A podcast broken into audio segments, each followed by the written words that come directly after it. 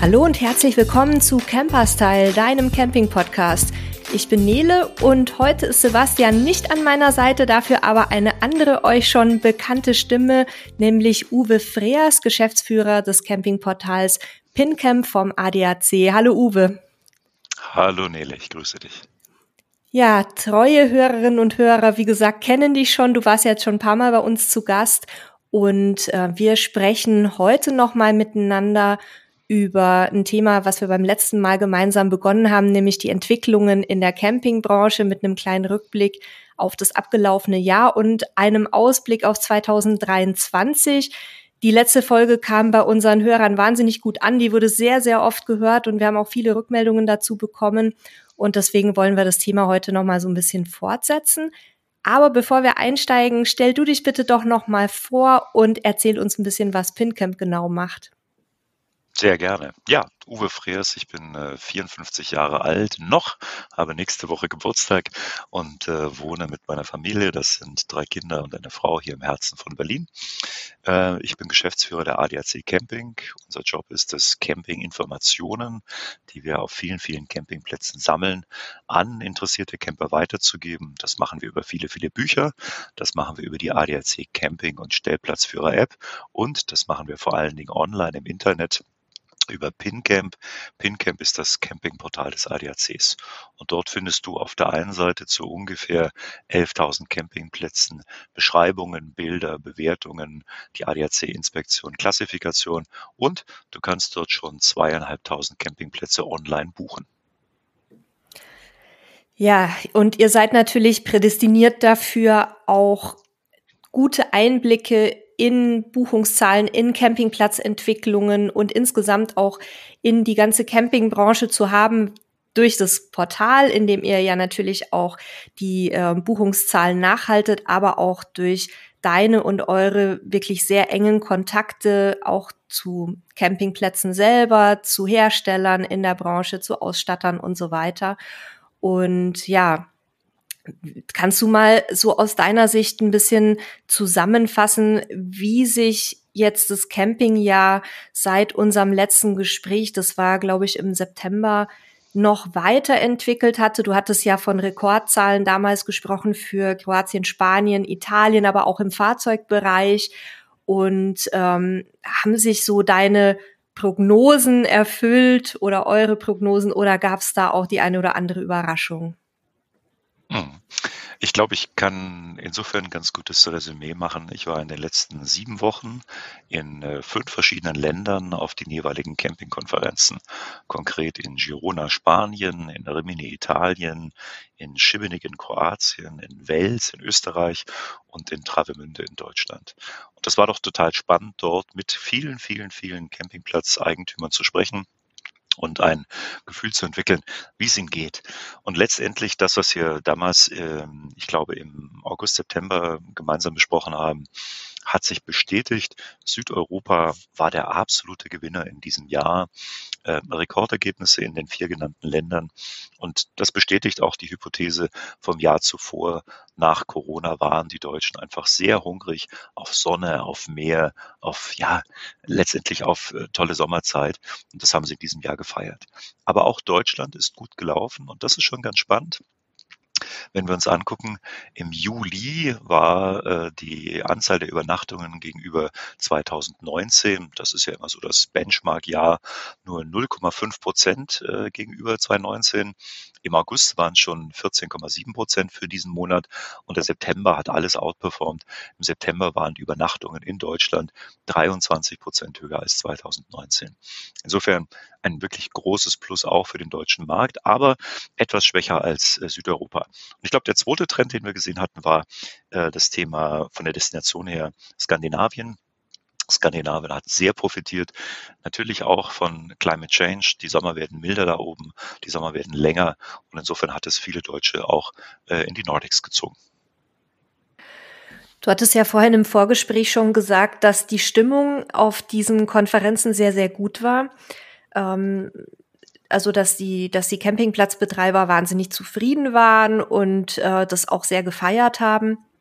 Gab es denn auch kritische Stimmen? Gab es auch Bedenkenträger? Äh, Gab es vielleicht auch ähm, dort Leute, die Probleme angesprochen haben, seien es jetzt die, die Energiepreise. Ähm, mhm. wie hast du das so erlebt? Absolut. Also die Branche, ich würde mal sagen, man muss auf die Uhrzeit blicken, was die Branche wann tut. Abends wird immer und überall gefeiert und das ist auch richtig so. Nach zwei Jahren Corona muss die Branche zusammenkommen und man muss bei einem Glas Wein äh, auch mal miteinander unter vier Augen plaudern können. Untertags sind alle, und das fand ich faszinierend in allen vier Ländern, durchwegs mit äh, kritischen äh, Themen umgegangen, äh, sehr intensive Diskussionen und letztendlich, was treibt die Campingbranche, was sind die Themen, an denen momentan gearbeitet wird. Das eine Thema ist sehr klar Energie und Nachhaltigkeit.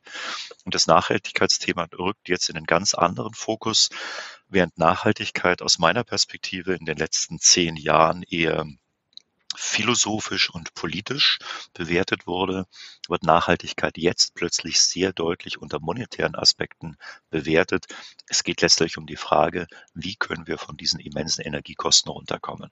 Und nur ein Beispiel, ein tolles Beispiel, Cavallino, eines der Top-Regionen, diese kleine Landzunge bei Venedig, diskutiert eben momentan ähm, darüber, dass sich Campingplätze zusammenschließen und zusammen mit der Verwaltung einen im Prinzip komplett eigenen, äh, eine komplett eigene Energieproduktion aufbauen, die überwiegend nachhaltig gestaltet werden soll. Das heißt, ein riesengroßer Ausbau von Solar, aber auch andere Energiequellen, um sich letztendlich von den sonstigen Energiequellen unabhängig zu machen. Und das ist für mich so ein Schub und das sind die Leuchttürme, die diese Branche auch wirklich braucht. Und deswegen bin ich eigentlich ganz guter Dinge, dass sich diese Branche jetzt wirklich treppenstufenmäßig und nicht nur evolutionär nach oben bewegen wird und was verändert. Weitere Themen, die angesprochen wurden, waren sehr deutlich Arbeitskräfte. Alle klagen darunter, dass die Arbeitskräfte, der Arbeitskräftemangel eben weiter durchschlägt. Das ist ein großes Thema. Und ich glaube, was auch alle auf der, zumindest in Südeuropa auf der Agenda haben, ist, das veränderte Mobilitätsverhalten. Das heißt, wie gehen wir mit Ladeinfrastruktur um? Da ist Niederlande und Deutschland weit führend, äh, aber da ist beispielsweise Spanien und Kroatien deutlich hinterher und alle hinterfragen, wie schnell wird jetzt diese Revolution von E-Fahrzeugen auch im Campingbereich kommen. Beim Thema Arbeitskräfte, ähm, da möchte ich noch mal gerne einhaken. Betrifft es richtig die Campingplätze selber oder eher auch die Gastro, die dort angeboten wird oder eben die, die Zusatzangebote oder zieht sich das über alle Bereiche? Das geht komplett über alle Bereiche. Und ich glaube, da sind die unterschiedlichen Länder noch, ich formuliere es mal vorsichtig, unterschiedlich aufgestellt. Ich glaube, eines der großen Problemländer ist ganz klar Deutschland. Wenn wir ansehen, wie viele Menschen wir jetzt durch die Alterspyramide letztendlich in den Ruhestand überführen. Uns wird bis 2035 pro Jahr 400.000 arbeitende Menschen aus dem gesamten Sozialkreis entzogen. Das heißt, äh, das ist eine Zahl, die ist durch natürliche Geburten aktuell überhaupt nicht abbildbar. Äh, da müssten die jungen Paare deutlich produktiver werden, sage ich mal. Also un unmöglich. Das heißt, die einzige Chance, die wir an der Stelle haben, ist eine gesteuerte Immigration.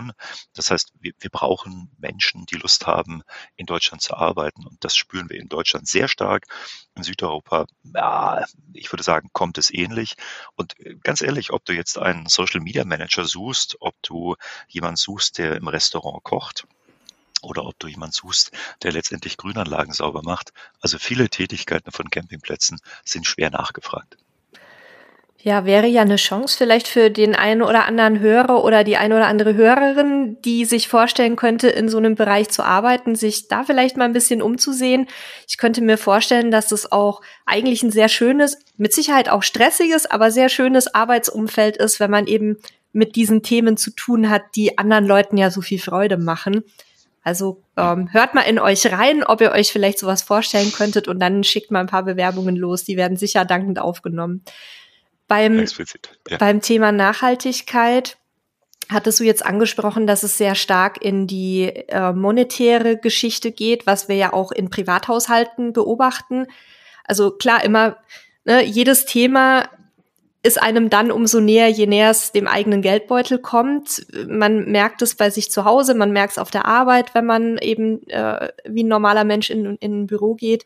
Ähm, aber eigentlich genauso wie in dem Bereich der Elektromobilität, der Ladeinfrastruktur steckt dort steckt da doch auch eine ganz große Chance für Campingplätze, sich ähm, Alleinstellungsmerkmale zu erarbeiten und sich da wirklich jetzt auch ich sag mal, zukunftsfähig aufzustellen, weil es wird ja mit Sicherheit auch irgendwann seitens der Regierung ähm, werden Maßnahmen auch auferlegt werden. Und wenn die Campingplätze doch jetzt sich auch schon kümmern, dann kann das doch auch für die wirklich eine, eine ja, wie soll ich sagen, ein positives äh, Entwicklungsmerkmal sein.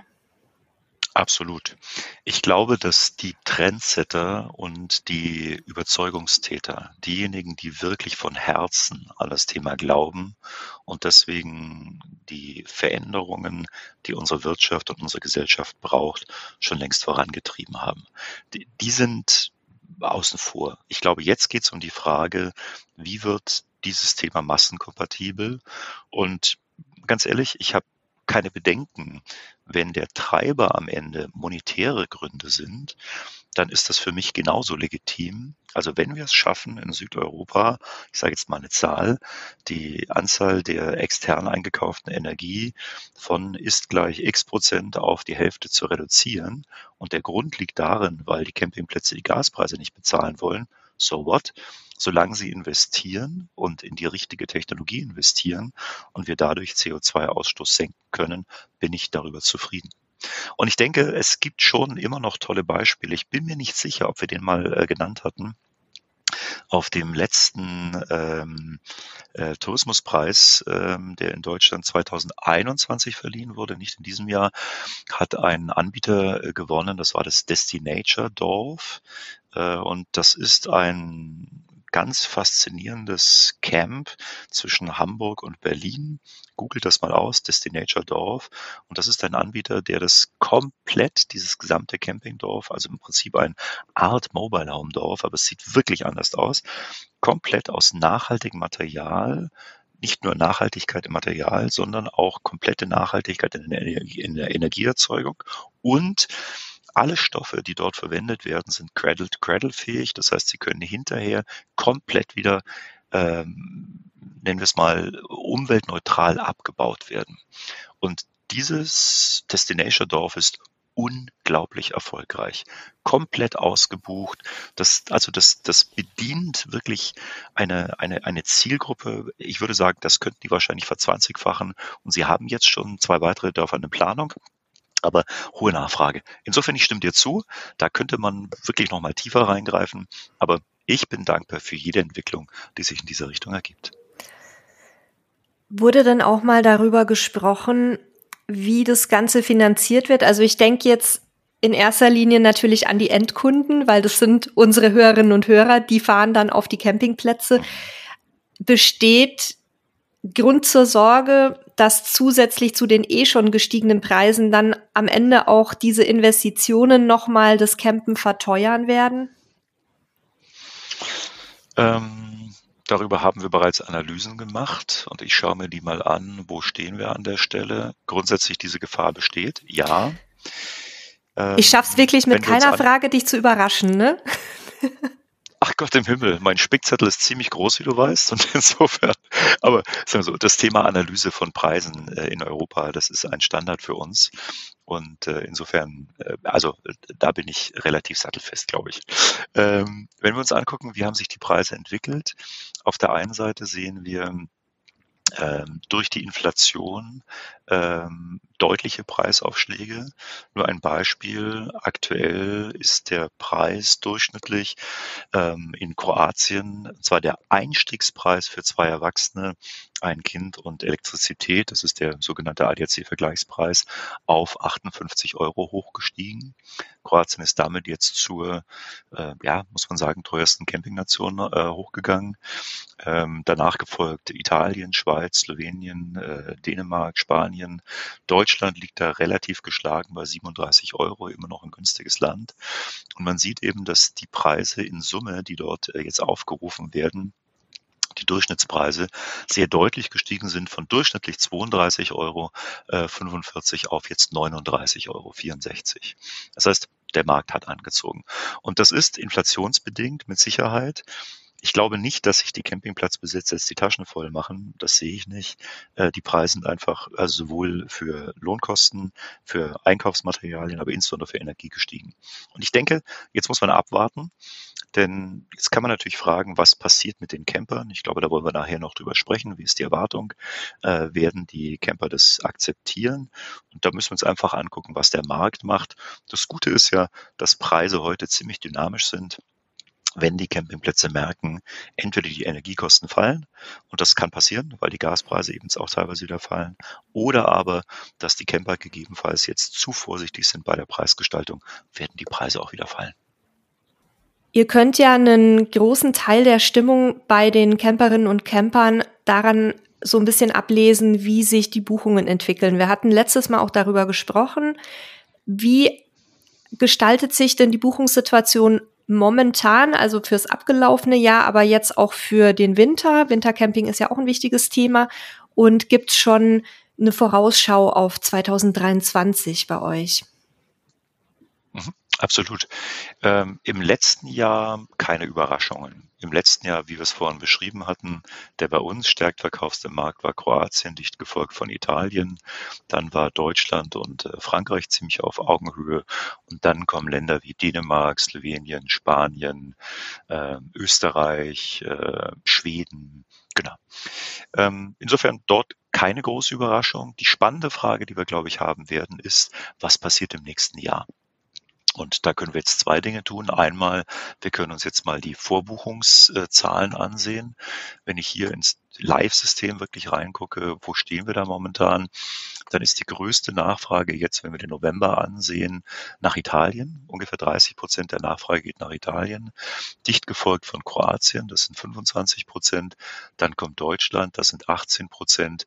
Und dann teilen sich die beiden anderen Länder, nämlich äh, Spanien und äh, Frankreich mit jeweils zwischen sieben und acht Prozent den Rest des Marktes auf.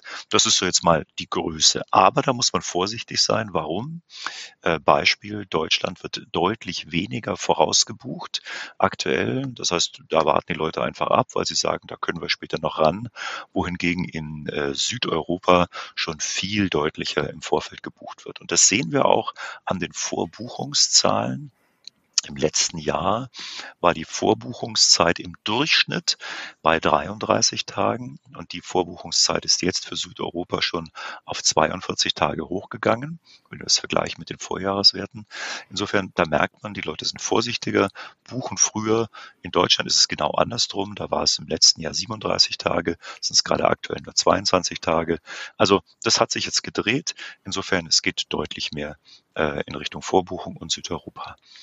Jetzt kommt aber deine spannende Frage wahrscheinlich, was passiert in 23?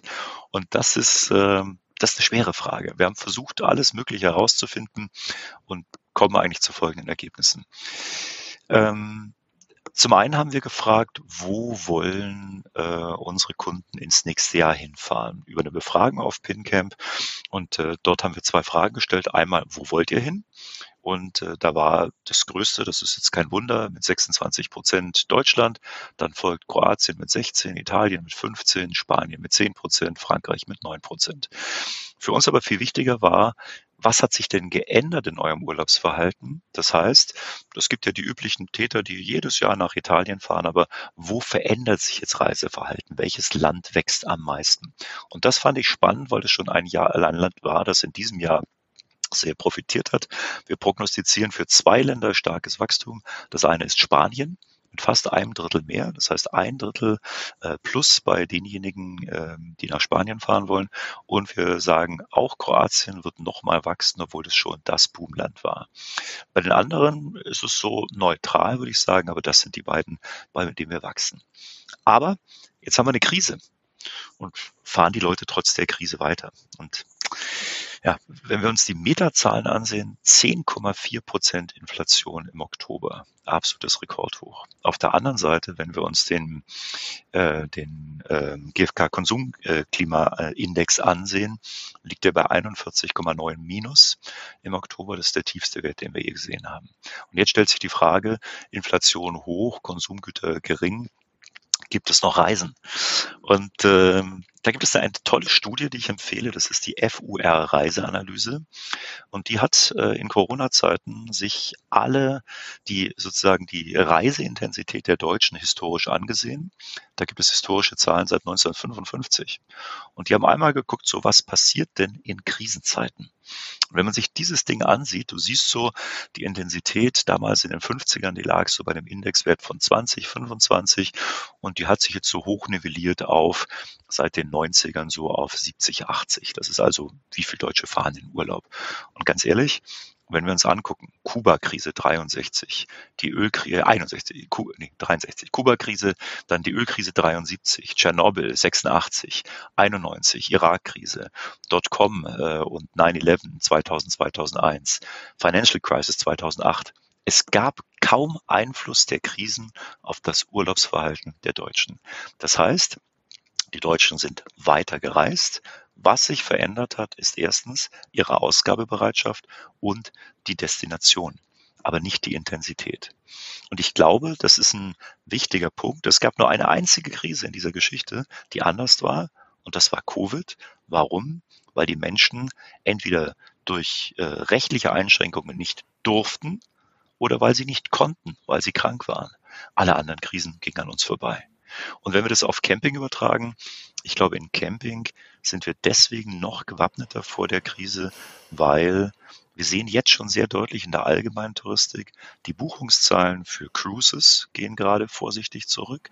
Die Buchungszahlen für Skireisen gehen sehr deutlich zurück. Die Wintersportdestinationen haben wirklich Sorge.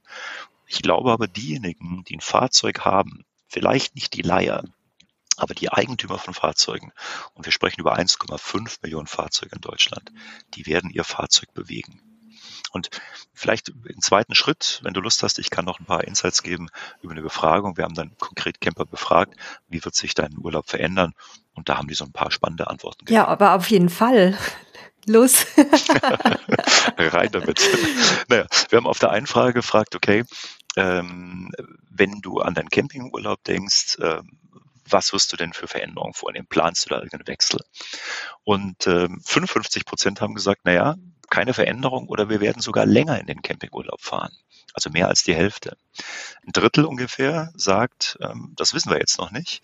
Und nur 11 Prozent sagen, wir werden weniger fahren, wir werden weniger weit fahren oder wir werden unseren Urlaub verkürzen. Das ist erstmal eine sehr gute Zahl, nur 11 Prozent. Und bei denen, und, Entschuldigung, ich gehe mal eben kurz dazwischen, bei denen, die ihren Campingurlaub verlängern wollen, konntet ihr da was über die Gründe erfahren? Also sprich, verzichten die dafür vielleicht dann da auf eine Flugreise oder war das einfach, weil es sowieso geplant war?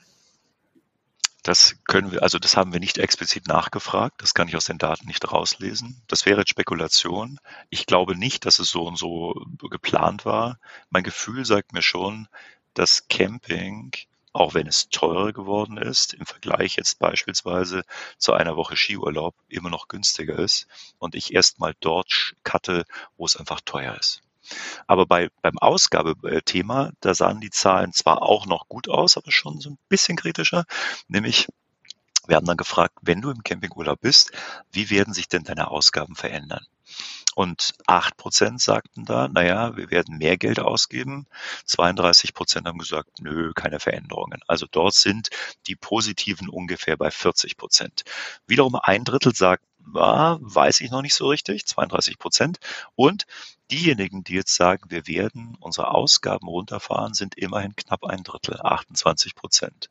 Und da sagen 11 Prozent, wir suchen einen günstigeren Urlaub. 10 äh, Prozent sagen, wir werden weniger oft essen gehen. Äh, vier Prozent sagen, wir werden weniger ausgeben für Aktivitäten auf der Campsite und drei Prozent sagen, wir werden außerhalb der Campsite weniger machen. Das heißt, 28 Prozent denken darüber nach, zu sparen, aber nur 11 Prozent denken darüber nach, ihren Urlaub zu verkürzen oder grundsätzlich weniger Urlaub zu machen. Und das finde ich sind grundsätzlich mal gute Zahlen für die Branche. Und das haben auch alle Campingplatzbesitzer so für sich antizipiert. Alle haben gesagt, hey, wir haben ein Rekordjahr eingefahren. Das werden wir nicht mehr haben. Wir gehen davon aus, wir haben Gäste, aber wir werden weniger Umsatz machen. Ich denke, das wird auch ganz stark davon abhängen, wie sich jetzt die Preise entwickeln. Wir sehen ja momentan einen leichten Rückgang, ähm, zum Beispiel bei den Gaspreisen, aber auch bei den Spritpreisen. Regional ein bisschen unterschiedlich, aber doch spürbar, teilweise bis um, um 20 Prozent, äh, 20, 20 Cent pro Liter beim Sprit, der ja auch immer bei Camping eine große Rolle spielt, weil ich mich ja erstmal zu meiner Destination bewegen muss, was gerade mit größeren Fahrzeugen nicht besonders günstig ist. Aber ich denke auch, ähm, also die Zahlen sind sehr, sehr spannend. Ich denke, dass sich da aber jetzt je nachdem, wann die nächsten Prognosen kommen für die Wirtschaft und für die Energiekosten und so weiter, vielleicht auch sogar noch mal was ändern kann ins Positive, wenn der Rückgang jetzt weiter anhält. Also von daher, vielleicht läuft es sogar noch besser, als die Umfragen jetzt vermuten lassen.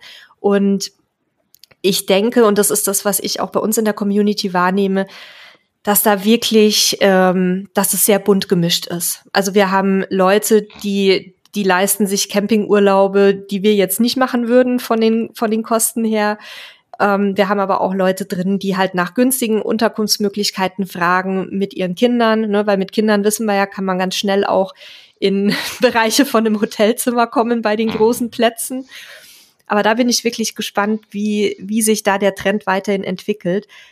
Merkt ihr denn im Vergleich zu den Vorjahren um dieselbe Zeit irgendwie eine Zurückhaltung in der Anzahl der Vorbuchungen? Also du hattest gesagt, die Leute buchen länger im Voraus vor, aber gibt's in der absoluten Zahl oder auch in der relativen Zahl irgendwelche Unterschiede, die sich, die sich hier spürbar machen?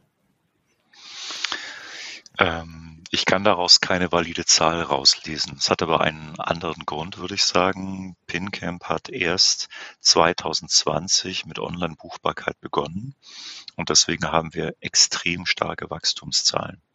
Das heißt, wenn wir jetzt ähm, Vergleiche vom Vorjahr machen, müssen wir dort mit reinrechnen, dass die äh, ja, biased, also beeinflusst sind, weil grundsätzlich PinCamp einfach stark wächst. Unser Gefühl sagt uns aber, wenn wir jetzt beispielsweise nur die Plätze angucken, die auch im letzten Jahr buchbar waren, dass wir weiterhin Wachstum sehen. Also nicht nur durch neue Plätze. Insofern aktuell wir hatten, als die Krise ausgebrochen ist, ja Analysen gemacht, in denen wir gerade für besondere Länder wie Kroatien äh, erste Rückgänge gesehen hatten. Das hat sich im Sommer nicht bestätigt. Unser Gefühl aktuell ist wahrscheinlich noch eine latente Zurückhaltung, aber wir hätten uns für dieses Jahr äh, in der Zeit jetzt äh, größere Zurückhaltung vorstellen können und die sehen wir aktuell noch nicht. Ganz positiver Ausblick. Ich wollte gerade sagen, das ist ja ähm, tatsächlich auch ein Stück positiver als bei unserem letzten Gespräch, wo wir noch gesagt haben, ja, müssen wir jetzt mal abwarten, wie sich das Ganze jetzt so im Herbst entwickelt. Ähm, aber das lässt ja hoffen, dass quasi in der Branche jetzt noch mal ein Jahr oder zwei alles so weitergeht wie bisher, was man ja gar nicht zu vermuten gehofft hatte. Zu hoffen, geglaubt ja. hatte oder wie auch immer. Könnte, müsste, konjunktiv, genau. Ähm, ich glaube, wir müssen ein bisschen differenzieren, weil die Branche besteht ja auf der einen Seite aus den Herstellern, den Händlern, den Verleihern, äh, den Campingplätzen. Und ich glaube, den Campingplätzen, den so habe ich das Gefühl, geht's gut. Auch den Herstellern geht's gut, aber die Hersteller klagen weiterhin A unter einem enormen Kostendruck und B natürlich weiterhin über das Lieferkettenproblem. Das heißt, wir werden deutlich weniger Fahrzeuge verkaufen. Und das hat der CVD ja schon bekannt gegeben, der Herstellerverband. Und deswegen ist das schon, ja, das ist ein, eine, eine leichte Delle, aber ich habe auch das Gefühl, dass es eine gesunde ist. Es macht keinen Sinn, dass so ein Markt jedes Jahr einfach in, in einer unglaublichen Dimension wächst. Also das ist ein, ich würde sagen, ein gesundes, ein gesunder Dämpfer. Das Problem, das hatten wir, glaube ich, beim letzten Mal auch schon angesprochen, die Preise sind wirklich explodiert bei mhm. den Fahrzeugen. Das ist wirklich skurril. Also fünfstellige Preiserhöhungen sind keine Seltenheit. Ähm, das, das tut nicht gut und jetzt gucken wir mal, wie das nächstes Jahr laufen wird. Ich glaube, langsam äh, wird sich äh, die Branche eben auf diese Schwierigkeiten, die wir haben, einstellen, wird die Produktion auf einem bestimmten Level nivellieren und dann, dann gucken wir, was die Preise weitermachen. Bin jetzt auch gespannt, wie sich die Tarifverhandlungen auswirken. Also wir haben ja gerade ähm, ja, äh, Arbeitskampf sozusagen in, in der Branche. Ich weiß nicht, ob das alle Hersteller betrifft, aber einige, ähm, mit denen wir auch engeren Kontakt haben, die sagen, dass tatsächlich die Forderungen der Gewerkschaften und die Vorstellungen der Betriebe sehr weit ähm, auseinander differieren und dass man da jetzt noch nicht genau weiß, was da kommt mit Streiks und so weiter. Da werden wir sehen, auf welche Summe sich dann da geeinigt wird bei den äh, Lohnerhöhungen die natürlich dann auch wieder Auswirkungen haben werden auf die, auf die Endpreise bei den Fahrzeugen, logischerweise. Aber trotzdem habe ich das Gefühl, dass auch im, im Fahrzeugbereich immer noch, auch jetzt drei Monate nach unserem Gespräch, immer noch äh, die Auftragslage sehr gut ist und da jetzt noch keiner am Hungertuch nagen muss zum Glück. Und da hoffen wir natürlich auch, dass es dann im nächsten Jahr sich wieder so ein bisschen stärker einpendelt. Naja, also jetzt gehen wir fast schon von Camping weg, aber die Gefahr äh, volkswirtschaftlich dieser Lohnpreisspirale, im Prinzip die Löhne erhöhen sich, dadurch erhöhen sich die Preise, die Löhne müssen sich erhöhen, weil die Menschen teuer einkaufen werden. Das ist ein gefährliches Momentum und ich glaube, jetzt ist der richtige Zeitpunkt, dort eben auch entsprechend äh, zu agieren. Ich hoffe, dass die Preise nicht allzu sehr oder dass die Löhne nicht allzu sehr steigen. Ich verstehe jeden, wir alle haben höhere Kosten und wir sehen es alle im Geldbeutel. Aber ich glaube, der Peak ist überschritten und obwohl wir weiter den Ukraine-Krieg haben, sind die echten Preistreiber, und das ist die Energie, eben jetzt in einer Verbesserung. Insofern hoffe ich sehr, dass das nicht durch die Decke geht. Ja, ich wollte ehrlich gesagt eine ähnliche Anmerkung machen, von daher haben wir uns da jetzt ganz gut ergänzt. ähm, dann okay. würde ich sagen, kommen wir nochmal zurück zu den Campingplätzen, weil mich jetzt natürlich auch noch interessiert, was ist denn mit Wintercamping? Wir ähm, wir zeichnen ja jetzt Ende November auf. Die Folge erscheint dann am 10. Dezember. Aber man kann ja jetzt schon so ein bisschen absehen, wie sich die Wintercamping-Regionen aktuell darstellen. Das sieht eigentlich ganz gut aus. Ähm, also wir spüren mehr Nachfrage nach Wintercamping. Also sowohl das Keyword läuft besser, die äh, Traffic-Zahlen in dem Segment Wintercamping steigen. Und ich glaube, das hat schlicht und ergreifend damit zu tun, dass es eben mehr Fahrzeuge gibt, die Fahrzeuge öfter ausgelastet werden wollen und die Menschen dieses Thema Wintercamping, was ja schon ein paar Jahre gehypt ist, einfach jetzt immer mehr nachfragen. Und äh, wir sehen dort eben zwei große Themen. Das eine Thema ist klassisches Wintercamping in Schnee und Eis. Und das andere Thema ist eben das klassische Überwintern. Überwintern, ich glaube, da haben wir beim letzten Mal schon ziemlich breit drüber gesprochen. Deswegen heute vielleicht ein bisschen mehr Fokus auf Schnee und Eis. Und wenn ich so ansehe, welche Angebote wir dort haben, jetzt mal ein paar Tipps gestreut, was man alles machen kann. Das sind einfach so tolle Plätze, die entweder spektakuläre geografische Lage haben, die durch Wellness oder Sportmöglichkeiten wirklich toll ausgerüstet sind oder eben noch sehr familiär geführt, wirklich in der Natur sind. Da gibt's tolle Plätze, um jetzt mal ein paar zu nennen. Einmal Camping Kirchzarten, südlicher Schwarzwald. Das ist äh, toll, Langlauf. Ähm, die haben zwar ein Freibad, das da geschlossen ist, aber super Restaurant. Ähm, also das ist sehr hübsch aufgebaut, auch mit äh, Mietunterkünften, allerdings sehr klein. Es gibt auch eingerichtete Wohnwagen dort. Insofern Kirchzarten ein Thema. Camping Alweg-Lehn ist ein großer Tipp, Familie geführt. Das ist äh, im Berchtesgadener Nationalpark und äh, toller Blick auf Watzmann. Also wirklich schön dort in der Nähe, du kannst langlaufen, du kannst Schlittschuh laufen, Wintersport ganz in der Nähe. Super. Also es gibt wirklich schöne Plätze. Und vielleicht, ich weiß nicht, hast du einen von denen schon gesehen? Warst du schon mal dran? Nee, tatsächlich beide nicht. Und ich ähm, habe jetzt auch mein Mikro eben auf stumm geschaltet, damit ich die eben mitschreiben kann. Also wir verlinken äh, die dann auch in den Shownotes, damit ihr da draußen, liebe Hörerinnen und Hörer, nicht alles mitschreiben müsst. Aber wir haben ja gemeinsam auch schon einen Artikel verfasst, Uwe, mit deinem Team zum Thema Wellness Camping. Ähm, auch ein ganz spannendes Thema jetzt in der kalten Jahreszeit, denke ich. Und da wäre meine Frage jetzt an dich, wo habe ich denn im Moment noch eine Chance auf Winter- oder Wellness-Campingplätze? Oder sind die schon alle ausgebucht? Nee, das ist noch nicht alles ausgebucht. Also Beispiel, jetzt nicht über Weihnachten, Neujahr, aber grundsätzlich noch im Winter, Wofallgut kann ich da uneingeschränkt empfehlen. Wofallgut liegt äh, in den Hohen Tauern bei Zell am See und das ist äh, irrsinnig toll, weil du innerhalb von 20 Minuten auf 3200 Meter hochkommst, auf die äh, Spitze vom Kitzsteinhorn. Äh, du hast ein irrsinnig tolles Fitnessstudio, du hast ein Sportbecken. Meines Wissens ist das Wofallgut der einzige Campingplatz in Europa, der eine 50 Meter Schwimmbahn gebaut hat. Also dort kannst du quasi Hallen schwimmen. Das wirklich, also dort Beispiel im Wofallgut im Sommer trainieren, äh, trainieren dort Triathleten. Ein wunderschöner Spa-Bereich, Sauna, Fünf-Sterne-Platz für ADAC, also wirklich uneingeschränkt empfehlenswert. Ähm, auch sehr schön, wenn du auf Spa stehst, ist ähm, die Seiseralm. Seiseralm in den Dolomiten. Äh, ich glaube, eines der, der großen äh, bekannten äh, Glampingplätze. Äh, in der Nähe direkt äh, Seiseralm Skigebiet, also Gröden. Äh, über, ich glaube, 170 äh, Kilometer Piste haben die 80 Bergbahnen. Da kann man also toll Skifahren. Ist auch toll für Kinder. Und vielleicht noch ein Tipp, äh, wenn du auf äh, Schwimmbad und Camping und Wellness stehst, das ist Yellow Village in den äh, französischen Alpen. Das ist der Platz L'Etoile de Neige und äh, dort super schönes Restaurant, toller Ausblick, abends Raclette und Fondue essen. Also so ein bisschen andere Form von Wintercamping, ein bisschen Schweizer Französisch angehaucht.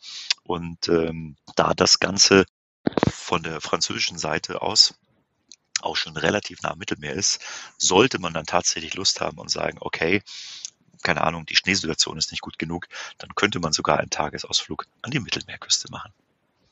Ja, das sind tolle Tipps. Vielen Dank dafür. Ich kenne selber nur tatsächlich die Seiseralm. Da waren wir auch schon ähm, im Rahmen von einer kleinen Südtirol-Rundreise damals aber die anderen sind mir völlig unbekannt. Da muss ich gleich noch mal ein bisschen nachrecherchieren. Und wie gesagt, wir verlinken euch die alle. Dann könnt ihr euch die in Ruhe angucken und gegebenenfalls dann auch noch vielleicht spontan was buchen, wenn euch noch die Reiselust packt, spontan. So. Jetzt gucke ich noch mal in meine Fragenliste, damit wir nichts Wichtiges vergessen. Also Wintercamping haben wir jetzt abgehandelt. Ähm, die Auslastung im Moment noch so, dass man auch als Kurzentschlossener sich auf den Weg machen kann. Natürlich immer vorher bitte gucken. Nicht alle Campingplätze haben über den Winter geöffnet. Also da solltet ihr euch, bevor ihr euch ins Fahrzeug setzt, einmal informieren, ob euer Wunschplatz tatsächlich auf hat. Und ähm, ja, dann steht einem Schneevergnügen nichts mehr im Wege, außer wenn der Winter zu warm wird. Kannst du einmal einen kleinen Überblick geben, welche im Campingplätze im vergangenen Jahr die Top 5 waren europaweit? Vielleicht auch so ein bisschen als äh, Inspiration fürs kommende Jahr. Mhm, sehr gerne. Ähm, wir messen natürlich, was hat die höchste Nachfrage. Also man kann ja nach Buchungen gehen, äh, man kann nach Beliebtheitsskalen gehen, also Nutzerbewertungen. Aber wenn wir jetzt nur mal gucken, wonach haben die Leute am meisten gesucht, wo, wo war der meiste Traffic drauf? Der Spitzenreiter kommt in diesem Jahr aus Kroatien. Im letzten Jahr war der auf Platz 34. Der ist mächtig nach oben geschossen und das ist der Campingpark Umag. Ähm, Platz zwei, auch ein Platz, der weiter unten war, ist Villaggio Turistico Internazionale aus Italien. Und Platz eins ist äh, auch ein Platz, der im letzten Jahr sehr weit oben war, nämlich Camping- und Ferienpark Wulfner Hals aus Deutschland. Vier kommt wieder aus Kroatien. Das ist der äh, Zaton Holiday Resort. Und fünf ist ein alter Bekannter, der war im letzten Jahr eher im Mittelfeld auf Platz 46. Das ist Centro Vacanze Prade del Torri, einer der klassischen tollen Plätze. Und ich glaube, man sieht dort schon das typische Reiseverhalten der Deutschen. Wir haben da Kroatien, Italien, Deutschland. Und wenn ich mir die gesamte Top 10 ansehe, kommt die Top 10 tatsächlich aus diesen Ländern. Das sind nun mal die drei Top-Reiseziele für Deutschen. Und äh, insofern ist es keine Überraschung. Wir haben, und vielleicht können wir das auch rein verlinken, eine Liste der Top 100 angefertigt. Und ich glaube, das ist für jeden mal Inspiration zu gucken, okay, kann man nach Ländern filtern letztendlich auch, was sind denn so die Highlights und gibt es da irgendeinen Platz, den ich so als Traumcampingplatz identifiziere und da vielleicht mal gucke, ob Verfügbarkeiten da sind. Kannst du dir erklären, warum Plätze auf einmal so nach oben schießen, also von 30er und 40er Rängen an die Spitze der ähm, Top 5? Habt, also hat das mit einer besonderen Marketingkampagne zu tun oder haben die viel investiert in der Zeit oder woher kommt sowas? Mhm. Ähm, ich glaube, also sagen wir es mal so, das eine Thema ist äh, Plätze, die buchbar sind und die äh, insofern in mehreren Suchen auftauchen, weil eben mittlerweile ungefähr die Hälfte aller Suchen äh, mit äh, Verfügbarkeitsdatum gemacht werden. Diese Plätze werden dann auch öfter gefunden. Das heißt, ein Teil der großen Sprünge äh, resultiert daraus, dass das Plätze sind, die in diesem Jahr gegebenenfalls erst die Buchbarkeit eingeführt haben. Aber Beispiel, wenn wir jetzt ansehen, ein Wulfner Hals, der eben im Vorjahr auf Platz eins war, jetzt auf drei, keine große Veränderung. Zaton Holiday Resort aus Kroatien, früher Platz sechs, jetzt Platz vier, keine große Veränderung. Insofern da bleibt viel Konstanz, aber auf der anderen Seite dort, wo eben Buchbarkeit angeboten wird, da springt es nach oben und das bestätigt dann nur die Hypothese, dass Camper letztendlich auf der einen Seite die klassische Information über ADAC-Sterne, Nutzerbewertungen, die Bilder und Detailbeschreibungen zu Campingplätzen suchen aber im zweiten Schritt, äh, Schritt sofort sagen, naja, und jetzt sag mir doch mal, ich habe jetzt hier zehn Favoriten, welche von diesen zehn ist denn vom 7. bis zum 14. September auch wirklich noch frei? Und wenn wir das bieten können, das zeigen können, das ist ein enormer Vorteil für den Nutzer und dann wieder zurück auch für den Campingplatz, weil der dann eben auch gebucht wird. Jetzt haben wir gehört, auch in den Top-Listen ähm, die Klassiker Kroatien, Spanien, Deutschland, Italien und was war Nummer fünf? Dänemark, ne? Ja, insgesamt bei den Buchungs, also ich in den Top-Listen kann ich die Nummer fünf nicht sagen. In der Buchungssituation ist es Deutschland, Italien, Kroatien, äh, Frankreich, Spanien, Dänemark. Das ist so die, die Top-6-Liste, was momentan gebucht wird. Und unabhängig jetzt von den Top-Favoriten, was wären denn aus deiner persönlichen Sicht Länder oder Regionen, die man im nächsten Jahr vielleicht mal bereisen sollte? Die müssen, müssen oder sollen gar nicht unbedingt bei den Klassikern dabei sein, sondern einfach auch mal so aus der hohlen Hand geschossen. Was, was sind auch noch faszinierende Regionen, die vielleicht jetzt noch nicht so gefragt sind im Moment? Mhm. Äh, die gibt's, glaube ich, noch und das ist ja das Tolle ähm, das ist letztendlich auch die, ja, die Chance im Camping. Wir haben diese großen Top-Plätze und wir haben die großen Top-Destinationen. Und äh, die werden immer nachgefragt sein. Und wenn man da unbedingt hin will, dann muss man da ein bisschen Schlange stehen und lang genug buchen. Und dann kommt man da irgendwann auch hin. Aber es gibt so viele Plätze in, ich nenne es mal B-Lagen, ohne das despektierlich zu meinen, die wunderschön sind. Und ich glaube, diese B-Lagen haben einen großen Reiz. Ich habe mal zwei aus Deutschland ausgepackt. Einmal das Markgräflerland. Das ist im Prinzip im Südwesten, also an der Grenze zu Frankreich und der Schweiz. Was ist das Besondere? Auf der einen Seite wunderbare Sonne. Das heißt, dort unten haben wir die längsten Sonnenstunden Deutschlands, mit Ausnahme von irgendwelchen Inseln.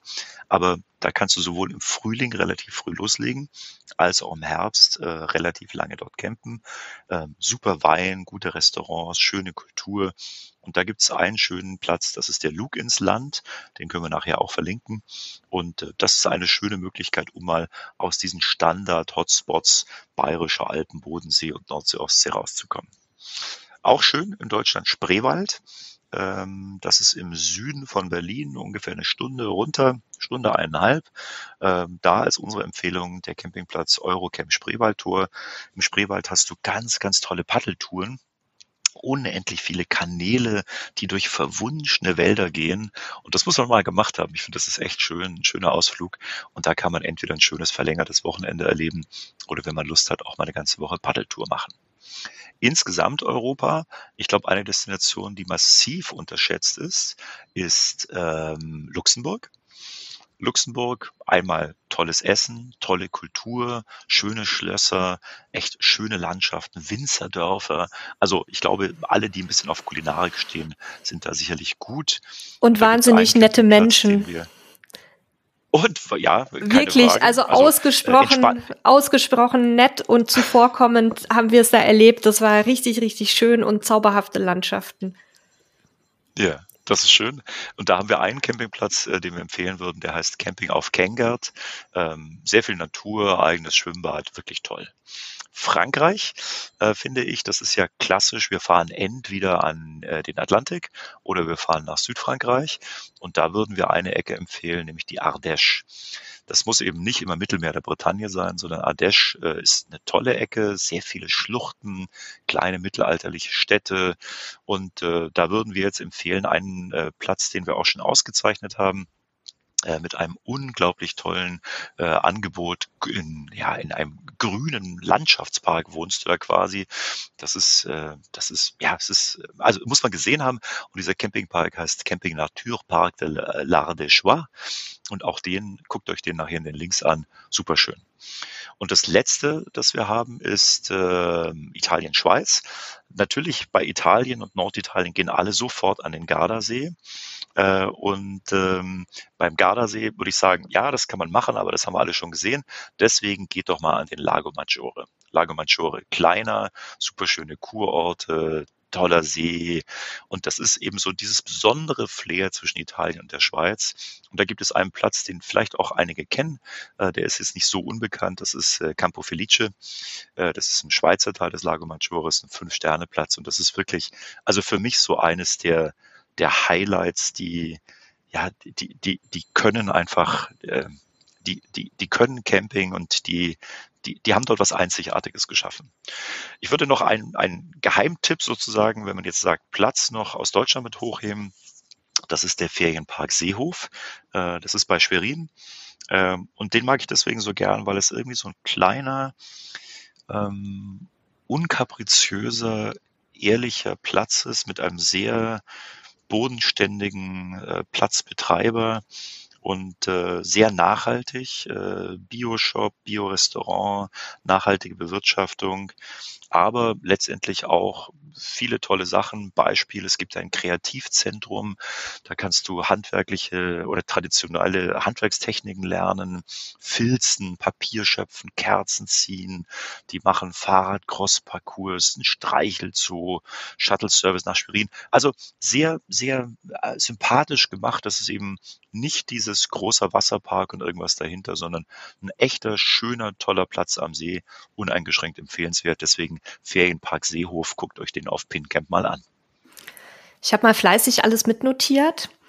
Ähm, Gerade der, der Platz in oder um Schwerin, der, der sagt mir tatsächlich sehr zu. Alles, was so mit Öko zu tun hat, ist ja eh mein Ding. Ich würde gerne noch ähm, als Region des Leipziger Neuseenland empfehlen. Da waren wir jetzt erst ähm, und wir wussten nicht, wie schön es dort ist. Also es ist wirklich ganz zauberhaft und äh, gibt auch schöne Campingplätze da. Ich möchte da jetzt gar keinen hervorheben, weil wir tatsächlich nur einen einzigen besucht haben aus äh, Gründen der Praktizität, wollten wir nicht so oft umziehen, weil wir da guten Internetempfang hatten, ehrlich gesagt. Deswegen habe ich keine Vergleichsmöglichkeiten, aber schaut euch die Region auf jeden Fall mal an. Und ja, europaweit würde ich gerne noch nach Spanien gehen. Und zwar wäre meine Empfehlung dann nach Möglichkeit über Andorra anzureisen. Andorra ist nämlich auch ein ganz tolles Reiseziel ähm, mit einer Ästhetik, die man so auch nicht woanders schon tausendmal gesehen hat. Und dann steuert doch mal auch in Spanien nicht nur die Nord- und die ja, Ost-Südküste an, sondern guckt mal in Saragossa vorbei. Nicht unbedingt im Sommer, da ist es nämlich sehr heiß, weil das ja im Grunde quasi fast wie Wüste ist. Aber so gerade Frühjahr ist es da richtig, richtig schön und ähm, gibt auch drumherum und natürlich in Saragossa selbst auch viel zu bestaunen. Das klingt schön. Ja, ich hoffe, du machst ja auch ein paar Notizen, wo es für dich als nächstes hingehen wird. ich mache mir nicht Notizen, ich höre mir dann den Podcast Ach an. So. so, das ist ja noch besser. Ja, lieber Uwe, jetzt haben wir uns wieder ausführlich unterhalten. Ich bin soweit mit meinen Fragen durch. Gibt es noch irgendwas, was du gerne loswerden möchtest? Boah, Nele, es wie immer vergeht so ein Podcast wie im Flug. Insofern, ich bin dankbar. Es macht wie immer Spaß. Du bist ein tiefsinniger Gesprächspartner und lockst Sachen raus, über die man nicht jeden Tag äh, spricht. Das ist toll. Nein, ich kann eigentlich eigentlich nur allen da draußen ja, entspannte, äh, ruhige Tage zwischen den Jahren wünschen und eine tolle Camping-Saison 23. Ich habe das Gefühl, dass sich die Branche toll entwickelt hat und dass wir trotz der großen Nachfrage noch eine Menge kleiner Geheimtipps haben. Und du hast ja vorhin gesagt, dein Thema ist nachhaltiges Camping. Vielleicht als Inspiration von meiner Seite, lass uns doch, wenn wir uns irgendwann mal wieder treffen in 23, das auch als Special machen und überlegen, ob wir da mal vielleicht ein paar, also A, Campingplatz-Tipps reingeben, aber auch mal besondere Beispiele erzählen, so wie ich es vorhin vom Destinature Dorf gemacht habe. Vielleicht holen wir auch einen, einen Campingplatzbetreiber mal dazu, der, der seine Sicht gibt. Also, dass wir diesem Thema Nachhaltigkeit mal einen besonderen Rahmen geben. Das wäre vielleicht mal ein Vorsatz. Sehr, sehr gerne. Das werde ich sofort aufnehmen und schon mal ähm, in die Planung für 2023 übernehmen. Da habe ich nämlich auch so schon so ein paar Sachen im Hinterkopf. Super, das klingt gut. Ja, Uwe, dann ganz herzlichen Dank. War wie immer total interessant, ähm, diese ja tiefen Einblicke zu bekommen. Du bist ja immer top vorbereitet, was Zahlen und so weiter angeht und Informationen. Finde ich immer wieder schön. Und ich freue mich schon drauf, dann nächstes Jahr an dieser Stelle quasi dann anzuknüpfen mit dem von dir genannten Thema. Wünsche dir jetzt bis dahin weiterhin eine gute Zeit, schöne Weihnachten natürlich und ja, alles Gute für dich. Vielen Dank. Vielen Dank, Nele. Das wünsche ich dir auch und unsere äh, Grüße gehen auch an den armen Sebastian, auf dass der schnell wieder gesund wird. Euch da draußen alles Gute. Dankeschön. Tschüss.